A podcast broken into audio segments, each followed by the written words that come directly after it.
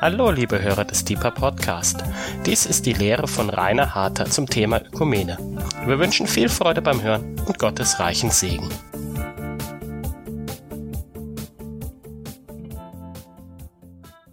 So, ich will auch ein ganz kurzes Gebet sprechen und dann euch mitnehmen auf eine Reise durch die Kirchengeschichte und euch ein paar sehr schöne Dinge sagen, ein paar sehr traurige Dinge sagen und versuchen, dieses Wort Ökumene und das, was für uns als Gebetshaus dahinter steht, aber auch was allgemein dahinter steht, etwas zu erklären, um dem Ganzen etwas Schärfe und zugleich Profil zu geben.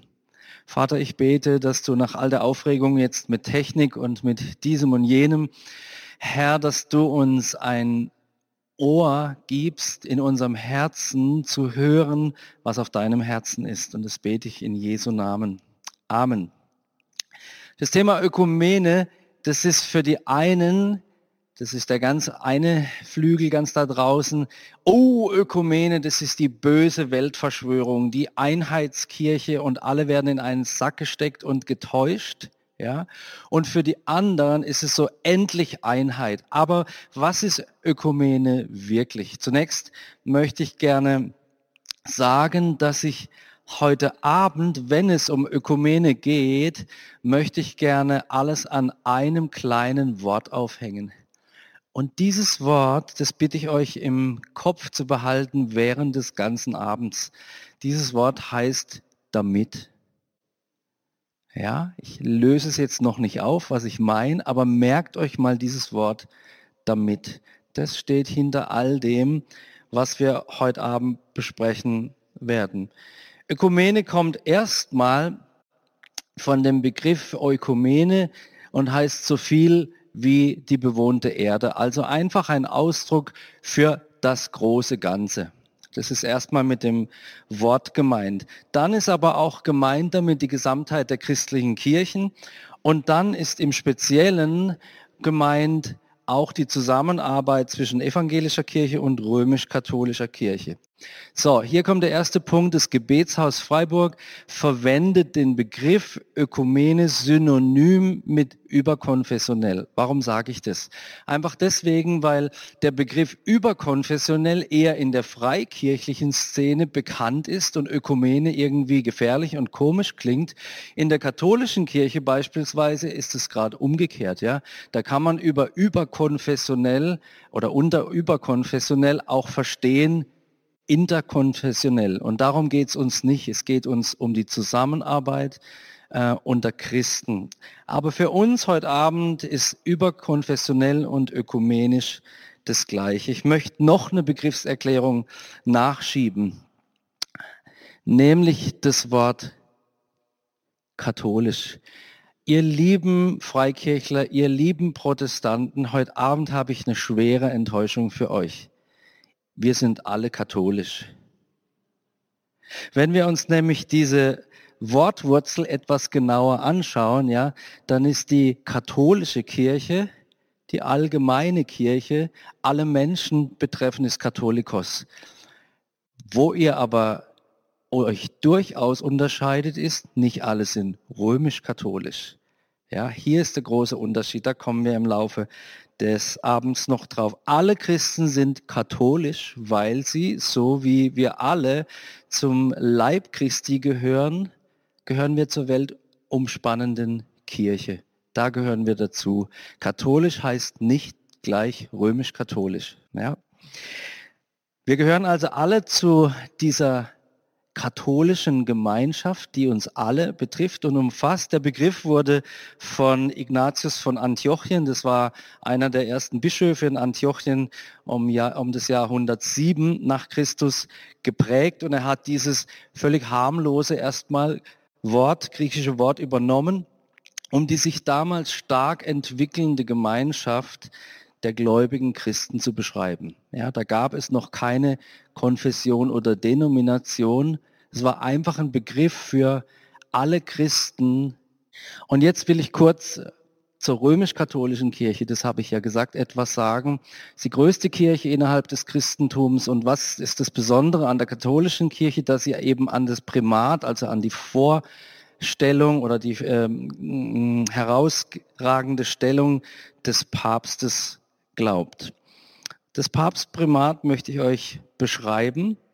Papstprimat oder Petrusprimat bezieht sich auf den vom Papsttum der römisch-katholischen Kirche beanspruchten Vorrang als Führer des gesamten Christentums. Wie kann jemand sagen, also wir haben diesen Anspruch, der stammt aus dem dritten Jahrhundert, aus der Überlieferung der römischen Gemeinde, das habt ihr vielleicht auch schon mal gehört, der erste Bischof von Rom sei Petrus gewesen. Das lässt sich aber historisch nicht belegen.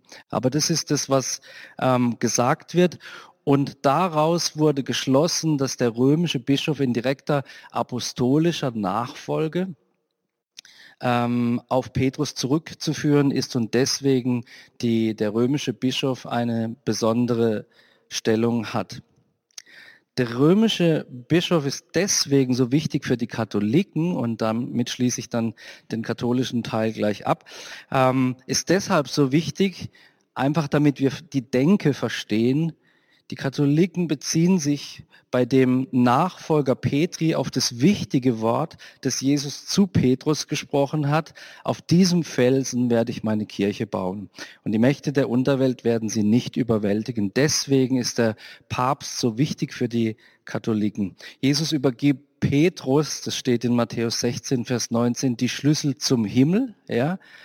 Und all das geht ähm, nach der Tradition der römisch-katholischen Kirche eben über auf jeweils den in Nachfolge stehenden Papst. Und hieraus deutete man eben, Petrus ist der erste Papst gewesen, der erste Bischof von Rom, dass in dieser Reihenfolge auch diese Zusagen Jesu an Petrus auf die nachfolgenden Päpste übertragen wurde. Römisch-katholisch sagt man, erst seit Zeiten der Reformation. Ja, wie sah das vorher aus? Das ist natürlich jetzt die große interessante Frage. Wie hat Kirche vorher ausgesehen? Und da will ich sagen, es gab fünf sogenannte Patriarchate. Das heißt, es gab fünf herausragende Bischöfe, die quasi in Absprache auf Augenhöhe die gesamte junge Christenheit ähm, geleitet haben. Und da gab es einmal da in Alexandria, unten im jetzigen Ägypten, dann in Jerusalem, dann in Antiochia, die ähm, große Gemeinde dort kennt ihr aus der Bibel, dann in Konstantinopel, heute Istanbul und dann in Rom gab es ein Patriarchat. Die Leiter dieser Patriarchate waren die Leiter der frühen Kirche. Und seit dem Bischofs- oder seit dem Konzil von Chalkedon, das war im Jahr 451, wir werden heute Abend noch ein paar Sachen hören über Konzile. Ähm, Konzile, ganz kurz gesagt, waren Treffen der leitenden Christen aus allen verschiedenen einflussreichen Kirchen und Gemeinden, um festzulegen, ähm, wie denken wir, das war immer wieder das Hauptthema, ähm, über die Menschlichkeit und über die Göttlichkeit Jesu. Da wurden theologische Fragen miteinander besprochen und ein Konsens versucht zu bilden. Und seit diesem Konzil von äh, Chalkedon im Jahr 451 bildeten diese fünf Patriarchate die sogenannte Pentarchie, also Fünfherrschaft heißt es auf Deutsch, die hatten eine leitende Vormachtstellung in der Kirche. So sah das aus in den ersten Jahrhunderten. Jetzt möchte ich euch eine Zeitleiste zeigen und hier beginnt der traurige Teil dieser äh, unserer heutigen äh, Geschichte.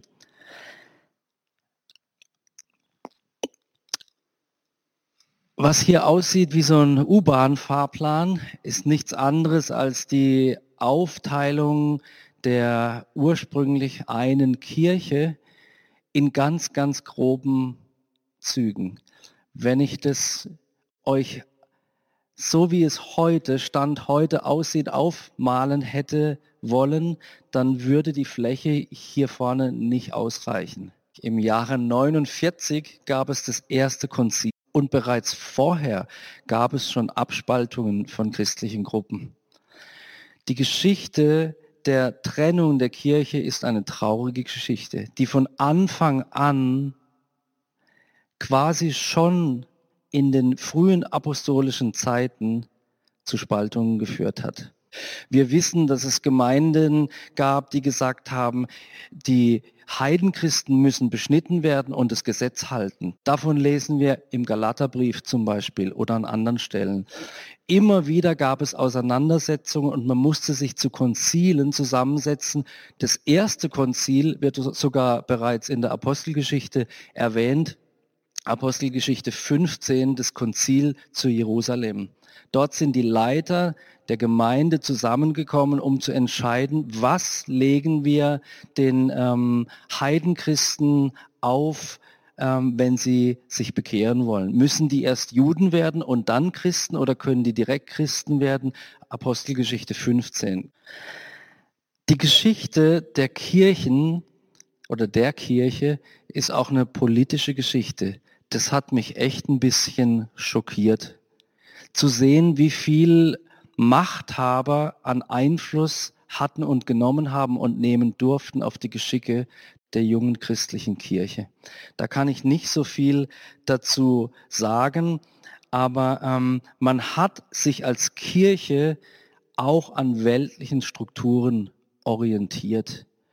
Und durchaus war es so, dass es eine Vermischung, deswegen heute die Trennung von Kirche und Staat, dass es eine Vermischung gab zwischen politischen ähm, Interessen und kirchenpolitischen Interessen. Im zweiten Jahrhundert hat der Ignatius von Antiochia, habe ich vorhin gezeigt, ein Konzept zur Organisierung der vielen einzelnen Kirchen erarbeitet, das sich an der römischen Verwaltung orientiert hat. Und daraus hat ähm, sich ein Satz ergeben, das war im Jahr 110, der da heißt, ganz ähnlich wie folgt alle dem Cäsar, dem Kaiser, hieß es, folgt alle dem Bischof wie Jesus dem Vater. Also ein absoluter Gehorsamsanspruch an den Bischof. Trennungen gab es von Anfang an. Es gab jüdisch-christliche Gruppierungen, die sich getrennt haben von der frühen Kirche, wie die Ebioniten beispielsweise. Und in der Folgezeit kristallisierte sich im Prozess von Klärungen und Spaltungen diejenige Gemeinschaft heraus, die sich selbst ihr Glaubensbekenntnis, erste Jahrhunderte, als orthodox und katholisch verstand. Die ersten Auseinandersetzungen über die Frage, spielt denn dieser Bischof von Rom eine herausragende Rolle, eine besondere Rolle, fanden schon im späten zweiten und frühen dritten Jahrhundert statt. Ein Wendepunkt in der Geschichte gab es dann, das wisst ihr vielleicht noch aus dem Geschichtsunterricht, das Jahr 313, als der Kaiser Konstantin der Große sich zum Christentum bekehrt hat. Ja, der hat dann den Weg bereitet, dass Christenverfolgung für eine Zeit zumindest endet, hat aber ganz klar auch politisch Einfluss genommen auf die junge christliche Kirche. Er hat ein Konzil eingerufen, 325, das uns heute Abend noch begegnen wird. Lass uns da ein bisschen reinschauen. Bereits 431, ja, also da hat noch niemand über Baptisten und Mennoniten und sonst was gesprochen. Bereits 431 nach Christus gab es bei einem Konzil eine Frage zu einem bestimmten Thema und da hat sich die erste Kirche schon abgespalten, nämlich die assyrische Kirche, die es heute noch gibt. Thema damals war ein Streit darüber, wie die Bibel ausgelegt wird. Ist die Bibel ein, ein ähm, allegorisch auszulegendes Buch oder ist die Bibel wörtlich zu nehmen? Dann der nächste Punkt war ein Konzil, was ich vorhin erwähnt habe, da ist die orientalisch-orthodoxe Kirche ausgeschieden.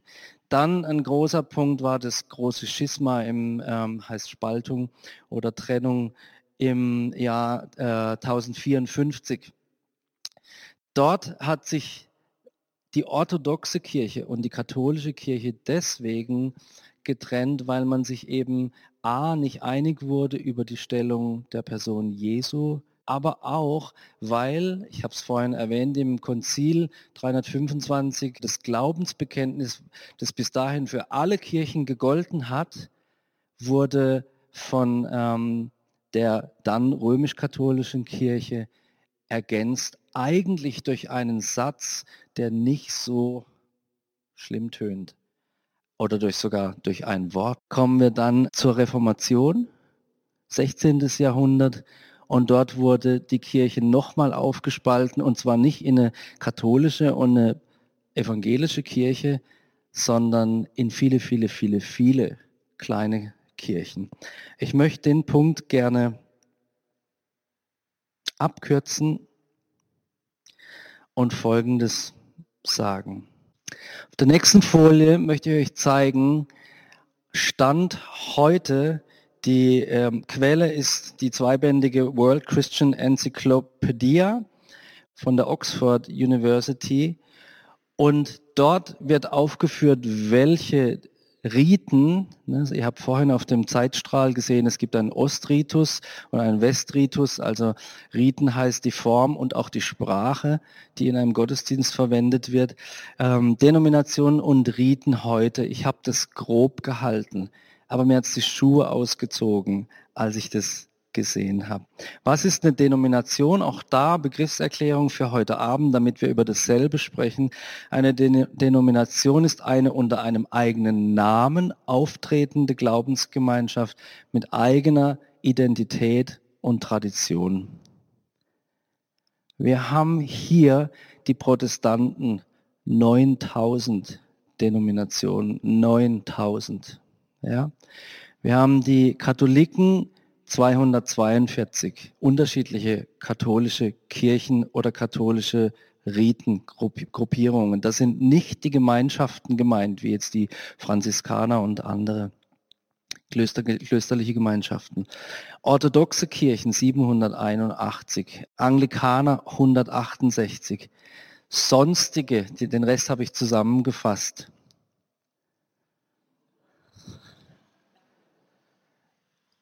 Also ihr lacht jetzt. Ich musste fast heulen. Ich will das große Damit noch einmal hervorholen. Jesus betet in Johannes 17, da kommen wir gleich drauf. Vater, mach sie so eins, wie ich in dir und du in mir, damit die Welt erkennt, dass ich von dir gesandt wurde, mit meinen Worten gesprochen. Was für ein Schmerz muss es im Herzen des Sohnes Gottes geben, von dem es kaum ein anderes Gebet, ein anderes uns überliefertes Gebet gibt, in dem er so dringlich vor dem Vater ringt. Wisst ihr, und von diesen 9000 oder 781 oder 23.600, das ist ja nicht so, dass die alle sagen würden, und die anderen sind genauso errettet, genauso Christen, genauso gültig vor Gott wie wir, sondern ganz viele, Tausende von denen sagen, nur wir sind die Richtigen. Nur wir. Und diese Auffaserung der christlichen Kirche geht immer noch weiter. Ständig gibt es neue Gruppierungen, die von sich behaupten, wir haben es jetzt verstanden und wir wollen keine Gemeinschaft haben mit den anderen, die gehen alle in die Hölle. Und da gibt es diesen Gott im Himmel, der sich Bräutigam nennt und der das seine Braut nennt. Mann, der Bräutigam sehnt sich nach einer Braut, die sich bereitet. So, jetzt steigen wir ein in das Selbstverständnis des Gebetshauses Freiburg. Es ist ganz lustig manchmal, was ich für E-Mails bekomme. Ja, also so den einen sind wir als Gebetshaus zu pfingstlich. Den zweiten sind wir zu katholisch. Den dritten sind wir zu orthodox. Den vierten, und jetzt könnt ihr es euch aussuchen. Also es gibt nichts aus dem christlichen Aquarium, was wir nicht sind. Und das sind wir gern. Wir sind es gern. Und der Blick, woher das kommt, das möchte ich euch auch gerne beschreiben. Das Gebetshaus Freiburg versteht sich als eine geistliche Gemeinschaft von Menschen, die Jesus Christus nachfolgen und die bestimmte, nämlich die folgenden Überzeugungen teilen. Das ist jetzt ganz wichtig für alle, die unsicher sind, ob die im Gebetshaus Freiburg koscher sind. Ja. An dem lassen wir uns messen, was ich jetzt hier sage. Gebetshaus Freiburg versteht sich als eine Gemeinschaft, eine geistliche Gemeinschaft von Menschen, die Jesus Christus nachfolgen und die folgenden Überzeugungen teilen. Seht ihr, dass da steht, eine Gemeinschaft von Menschen und nicht eine Gemeinschaft von Kirchen? Wir repräsentieren keine Kirche, sondern wir sind Repräsentanten aus verschiedenen Kirchen, die gemeinsam sich auf einer Plattform treffen, um der es nur um Jesus Christus geht. Wir arbeiten nicht mit Konfessionen oder Kirchen zusammen im Gebetshaus primär, ja, sondern mit Menschen, die Jesus nachfolgen und in verschiedenen Kirchen sind, beheimatet sind. Wir arbeiten nicht generell mit der evangelischen Kirche zusammen oder generell mit allen Baptisten oder generell mit der römisch-katholischen Kirche. So, das ist das Erste. Wir arbeiten nicht mit Kirchen oder gar Konfessionen zusammen, konfessionellen Gruppen zusammen. Wir arbeiten mit Christen zusammen. Und die, die heute Abend da sind, die haben wahrscheinlich schon mal vermutet, dass es Christen auch außerhalb der eigenen Gemeinde gibt. Das Zweite ist, unser Selbstverständnis als Gebetshaus Freiburg in Bezug auf Ökumene, also auf dieses weltumspannende Christentum, ist, dass Jesus um die Einheit seiner Nachfolger gerungen hat und wir deswegen das auch tun wollen. Also wir haben gelernt in unseren Hauskreisen und Bibelgruppen, wenn wir beten wollen, erfolgreich beten wollen, dann sollen wir beten, dein Reich komme, dein Wille geschehe. Jesus hat seinen Jüngern seinen Willen gezeigt, hat ihnen sein Gebet gezeigt und damit seinen Willen. Und wir können nichts Besseres tun, als diese Punkte mit in unser Gebet zu nehmen und zu sagen, ja Vater, auch wir beten für die Einheit der Kirchen. Ich möchte euch ähm, diese Verse vorlesen. Ich will beginnen mit Vers 11, Johannes 17, Vers 11 und dann die Verse 20 und 23 anfügen. Heiliger Vater, bewahre sie in deinem Namen, den du mir gegeben hast, dass sie eins seien wie wir. Kurze Klammer auf. Einheit findet im Namen Jesu statt. Ja, bewahre sie in meinem Namen. Es geht nicht um eine Denomination, es geht nicht um eine Konfession, es geht um eine Person. Es geht um Jesus Christus. Bewahre sie in deinem Namen, den du mir gegeben hast, dass sie eins seien wie wir. Verse 20 bis 23. Aber nicht für diese allein bitte ich, sondern auch für die, welche durch ihr Wort an mich glauben, damit sie alle eins sein, wie du, Vater, in mir und ich in dir, dass auch sie in uns eins sein. Und jetzt kommt das Große damit. Warum überhaupt Einheit? Damit die Welt glaube, dass du mich gesandt hast. Und dann legt Jesus nochmal, vielleicht ein bisschen Augenzwinkern, stelle ich mir vor, eine Schippe drauf. Dann sagt er, und die Herrlichkeit, die du mir gegeben hast, habe ich ihnen gegeben, nicht damit sie sich drin wohlfühlen können und sagen können, boah, heute im Gottesdienst war es so stark. Die Herrlichkeit, die du mir gegeben hast, habe ich ihnen gegeben und jetzt kommt ein zweites damit oder an dieser Stelle in der deutschen Übersetzung der Elberfelder Bibel ein das, dass sie eins seien, wie wir eins sind. Ich in ihnen und du in mir, dass sie in eins vollendet sind und dann nochmal, damit die Welt erkenne, dass du mich gesandt und sie geliebt hast, wie du mich geliebt hast. Ein erstaunliches Gebet, eine erstaunliche Aussage. Die Herrlichkeit der Kirche ist nicht da, damit einzelne Gemeinden glänzen, sondern die Herrlichkeit der Kirche ist da, Die Schönheit der Kirche ist da, um in Einheit zu münden, damit Jesus erkannt wird von den Menschen. Deine Schwierigkeiten mit suchst dir aus, welcher Kirche, die sind vielleicht real, aber weißt du was? Die sind nicht so sehr wichtig. Aber wenn der Sohn Gottes darum ringt, dass wir eins werden, das ist wirklich wichtig. Und dann sollten wir schauen, was wir tun können, um eins zu werden. Und was ich mit Einheit meine, das erkläre ich euch gleich.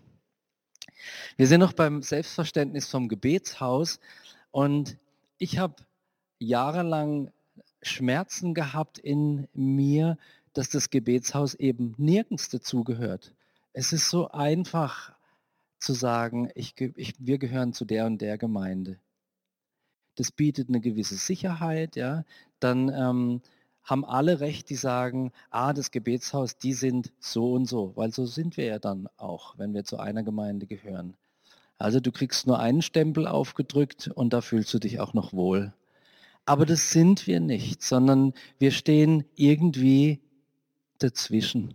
Und dann hat Gott mir ein Bild gezeigt und seither bin ich versöhnt. Ich habe eine große Wunde gesehen im Gebet vor meinen inneren Augen. Und diese große Wunde, die hat, die ist so auseinandergeklafft. Und in dieser großen Wunde war das Gebetshaus-Logo, dieses kleine Häuschen, mitten in dieser Wunde. Und dann hatte ich den Eindruck, dass Gott mir erklärt, dass das Gebetshaus, die Arbeit des Gebetshauses wie dieser Blutgerinnungsstoff und Kleber, der die Wunde verklebt, Fibrin heißt der, ist. Das ist unsere Aufgabe. Wir sitzen mittendrin, um im Gebet mit viel Kaffee und Gemeinschaft darum zu ringen, dass diese Wunde geschlossen wird. Wir sitzen mittendrin und aha, kein Wunder, wenn der eine Wundrand auf das Gebetshaus schaut, was sieht er dann immer? Er sieht nicht sich selber, sondern er sieht das, was hinter dem Gebetshaus ist, den anderen Wundrand. Und wenn er also aufs Gebetshaus schaut, den dahinterliegenden Wundrand sieht, dann schließt er daraus, aha, guck, das Gebetshaus, die sind katholisch. Jetzt ist das Dumme, die von der anderen Seite, die sehen dann das Gebetshaus und hinten dran den anderen Rand und sagen, aha, das Gebetshaus ist baptistisch. Und seit ich das verstanden habe, dass es einfach auf den Blickwinkel draufkommt und äh, drauf ankommt und verstanden habe, dass Gott uns bewusst mit einer Aufgabe in dieser Stadt, in diesem Land, an diesen Ort, in diese Wunde gepflanzt hat, kann ich Ja sagen dazu. Und es ist mir nicht mehr so arg, wenn Leute zu mir oder anderen Mitarbeitern sagen, ähm, wir wären so und so oder aus der und der Ecke. Das Gebetshaus Freiburg ringt um Einheit, weil Jesus darum gerungen hat. Wir arbeiten mit Menschen zusammen und das ist der dritte bedeutungsvolle Punkt, die verstehen, dass Gott es wert ist, kontinuierlich angebetet zu werden. Wir arbeiten mit Menschen zusammen, die wissen, dass wir Christen zum kontinuierlichen Gebet aufgerufen sind. Also wir arbeiten mit Christen zusammen. Wir arbeiten mit Christen zusammen, die verstehen, Gott gebührt Anbetung. Und wir arbeiten mit Christen zusammen, die verstehen, dass Gebet so wichtig ist. Warum Einheit? Jetzt wieder ein bisschen ins Allgemeinere. Und da habe ich den Kernsatz aufgeschrieben, Streitfragen und Unterschiede sind dem Großen damit untergeordnet. Jetzt sagst du vielleicht oder denkst du vielleicht, aha, der Rainer, der will alles in einen Topf schmeißen, dann umrühren und sagen, das ist jetzt Einheit. Keineswegs. Ich will euch ein wenig beschreiben, wie biblische Einheit aussieht und ich möchte gleich sagen, schwierige Frage, super schwierige Frage. Ich meine, ich würde lügen, wenn ich sagen würde, ich kann euch heute Abend die Antwort präsentieren auf die Frage, wie können die Christen eins werden. Habt ihr den Zeitstrahl noch im Kopf? 49 nach Christi Geburt schon das erste große Teilungsvorkommen. Und dann immer weiter. Wer hat gezählt, wie viele Denominationen es insgesamt waren? 34.000 unterschiedlich. Ich habe keine Ahnung, wie man die, doch ein bisschen eine Ahnung, wie man die zusammenbringen kann, so dass die Menschen erkennen, dieser Jesus, den gibt es wirklich der ist von Gott gesandt. Ich habe die allermeisten Predigten, die ich im Laufe meines Lebens, und ich habe ein paar gehört, vergessen. Aber es gibt eine Predigt von 1986, die habe ich nicht vergessen. Der Walter Heidenreich, Leiter der damals der FCJG in Lüdenscheid, der hat gepredigt ähm, darüber, dass sie als Gemeinde einen Straßengottesdienst gemacht haben um zu evangelisieren. Und dann sind sie da auf die Straße gegangen und haben das gemacht, was man da halt so macht bei einem Straßengottesdienst. Und dann kam ein Passant. Und dieser Passant hat gesagt, ihr predigt uns die Botschaft der Versöhnung, versöhnt euch erstmal selbst. Und dieser Satz ist mir geblieben. Denn das ist genau sozusagen die, das Ergebnis der Uneinigkeit, ist, dass Kirche ihre Attraktivität, ihre Schönheit und auch ein Stück weit ihre Legitimation verliert, ihre Aufgabe verliert.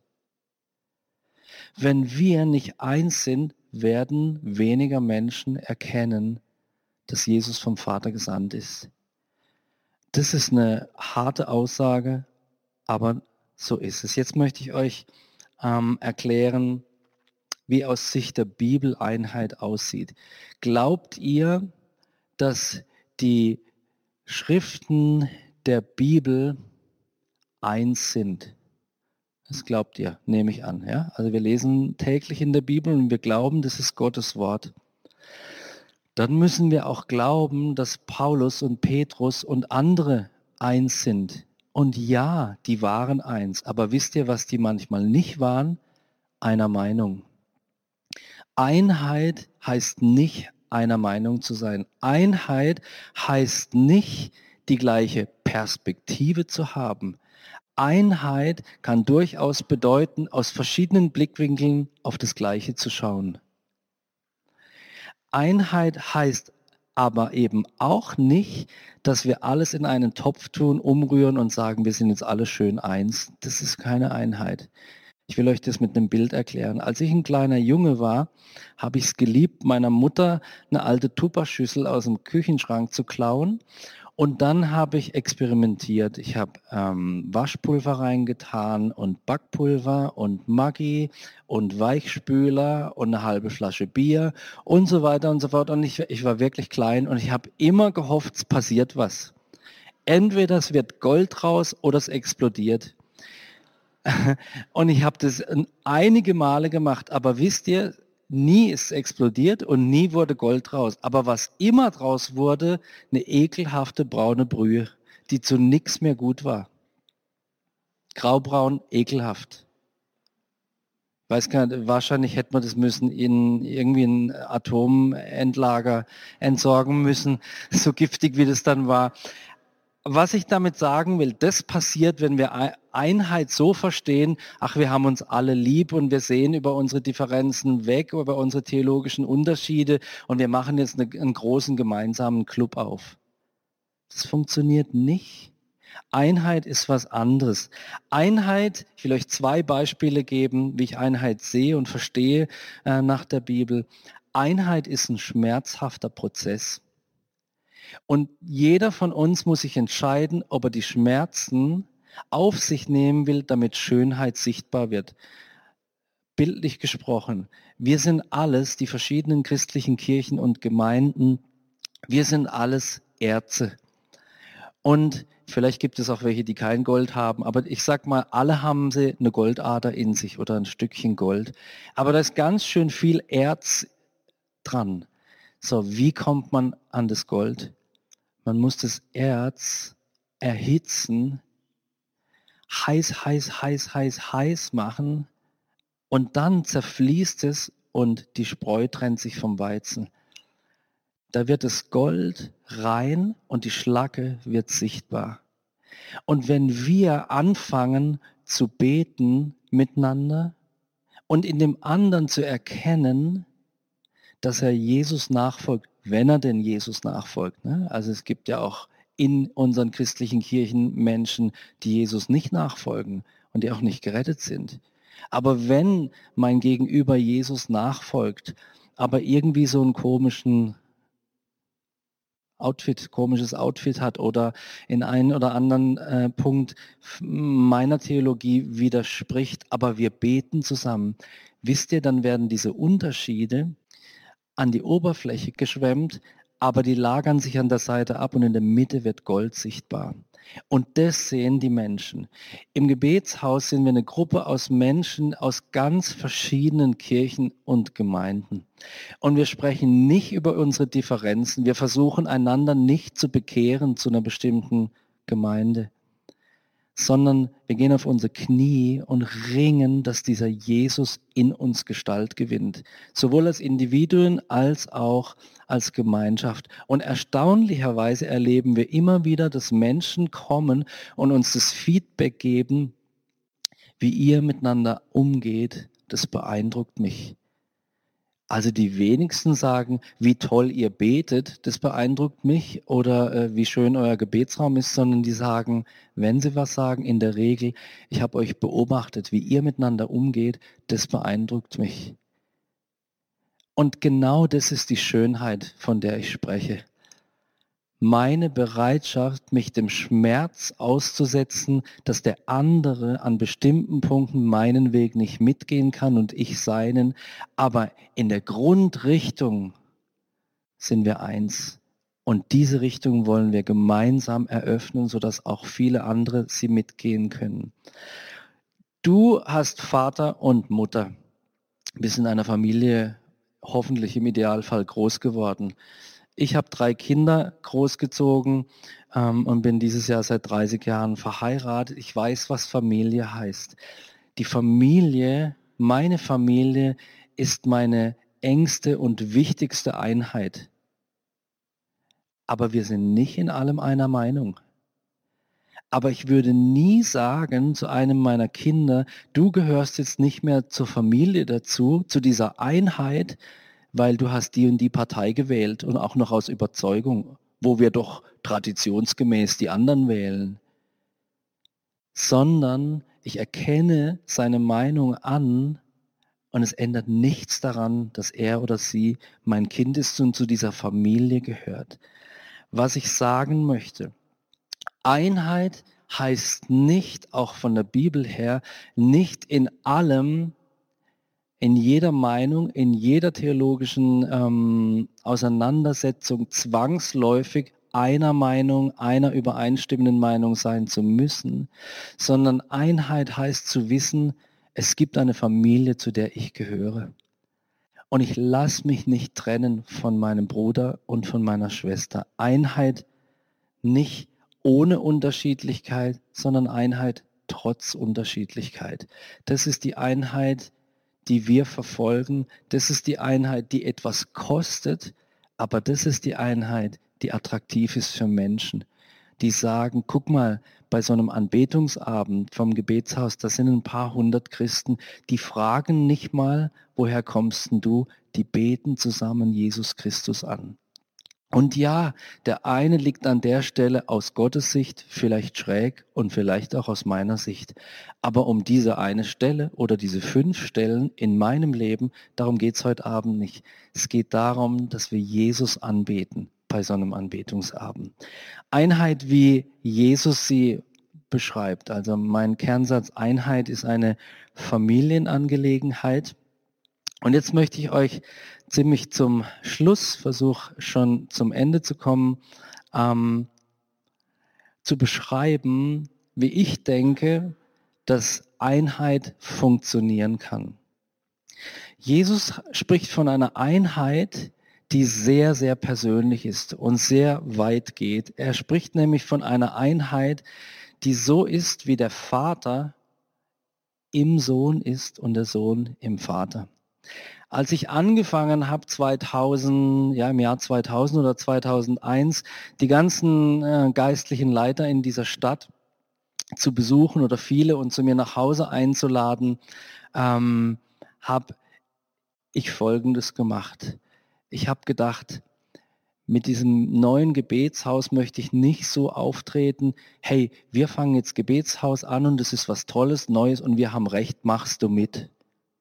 Sondern so wie Jesus im Vater war, in den anderen hineinzutreten, indem ich gesagt habe, wie kann ich sie unterstützen?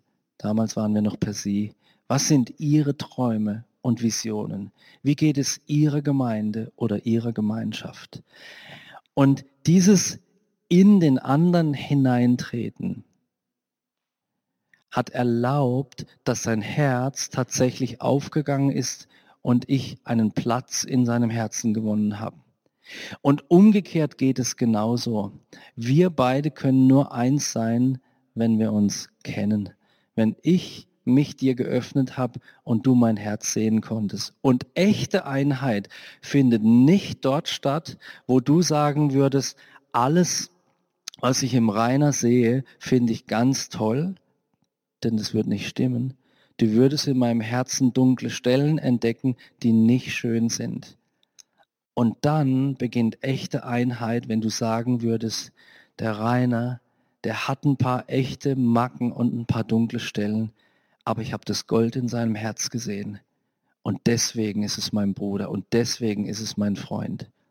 Das ist Einheit.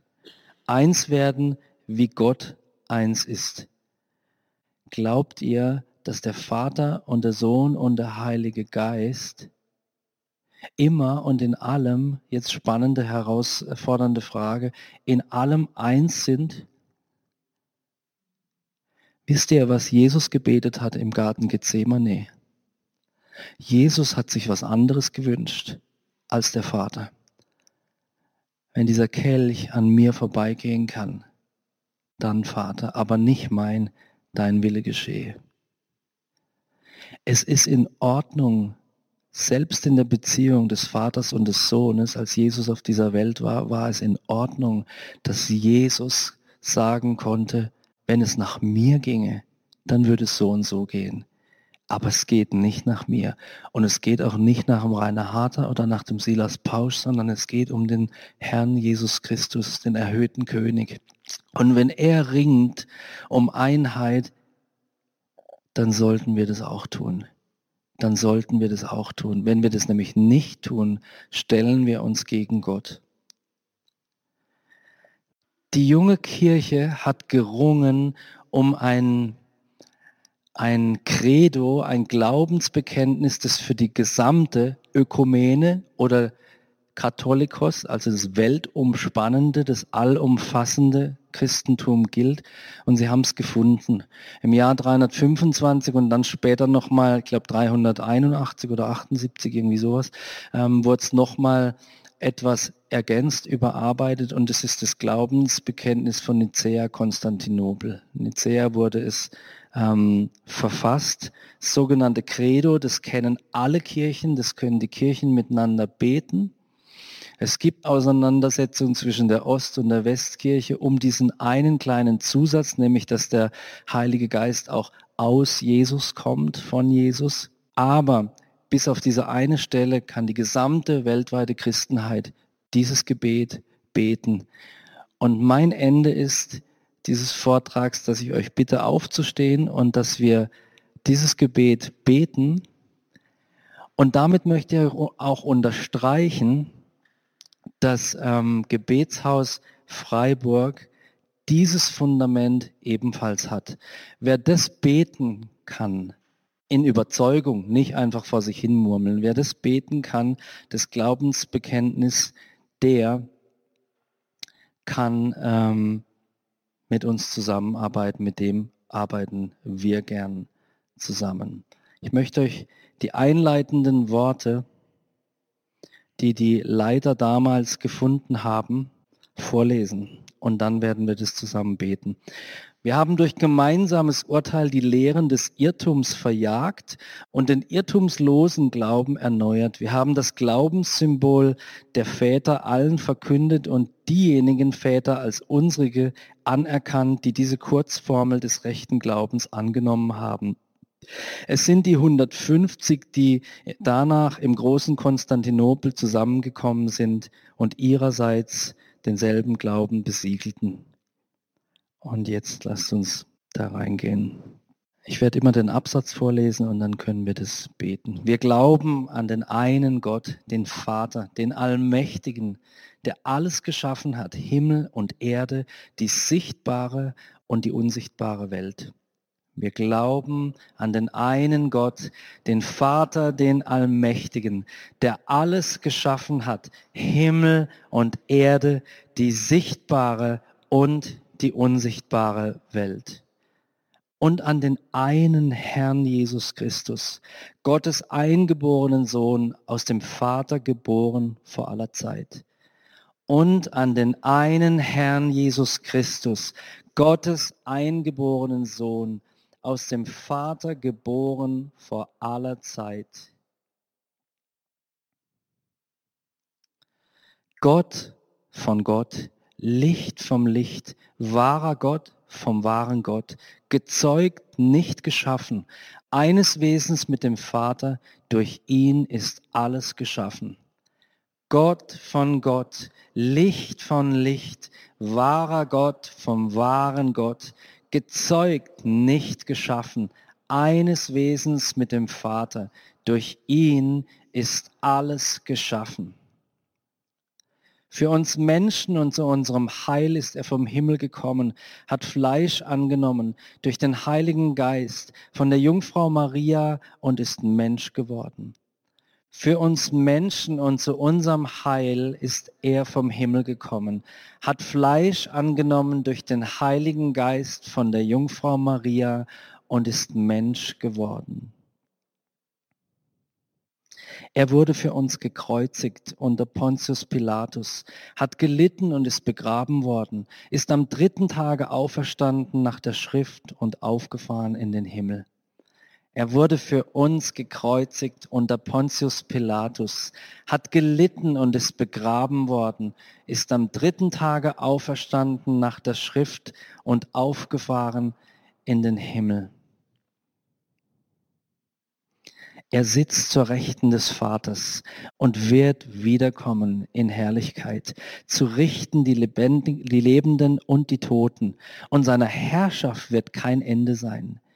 Er sitzt zur Rechten des Vaters und wird wiederkommen in Herrlichkeit, zu richten die Lebenden und die Toten. Seiner Herrschaft wird kein Ende sein. Wir glauben an den Heiligen Geist, der Herr ist und lebendig macht, der aus dem Vater und dem Sohn hervorgeht, der mit dem Vater und dem Sohn angebetet und verherrlicht wird. Wir glauben an den Heiligen Geist, der Herr ist und lebendig macht, der aus dem Vater und dem Sohn hervorgeht, der mit dem Vater und dem Sohn angebetet und verherrlicht wird. Der gesprochen hat durch die Propheten und die eine heilige christliche und apostolische Kirche. Wir bekennen die eine Taufe zur Vergebung der Sünden. Wir erwarten die Auferstehung der Toten und das Leben der kommenden Welt. Der gesprochen hat durch die Propheten und die eine heilige christliche und apostolische Kirche. Wir bekennen die eine Taufe zur Vergebung der Sünden. Wir erwarten die Auferstehung der Toten und das Leben der kommenden Welt. Vater, ich bete, dass diese Worte wieder zurückkommen in das Verständnis der Christenheit in diesem Land. Jesus, es schmerzt mein Herz so sehr, die Uneinigkeit in deinem Leib zu sehen. Herr, und wir werden die ganzen Streitpunkte und unterschiedlichen Blickwinkel auch nicht auflösen können. Aber was wir tun, Gott, wir gehen auf unsere Knie, wir demütigen uns und fokussieren uns auf dich, Jesus Christus.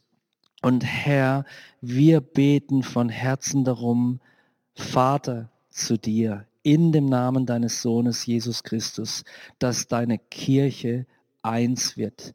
Wir haben keine Ahnung, wie das aussehen kann, aber wir werden nicht aufhören zu beten, dass es geschieht, damit die Welt erkennt, dass der Vater dich gesandt hat und du, Vater, die Menschen so liebst, wie du deinen Sohn geliebt hast. Amen. Amen. Liebe Hörer, wenn Sie noch weitere Abende aus unserer Deeper-Serie mit- und nacherleben möchten, so besuchen Sie uns einfach auf unserer Webseite www.gebetshaus-freiburg.de. Dort erfahren Sie auch, wo Sie uns finden können und wie Sie unsere Arbeit unterstützen können. Wir hoffen, Sie hatten viel Freude beim Hören und wünschen Ihnen Gottes reichen Segen.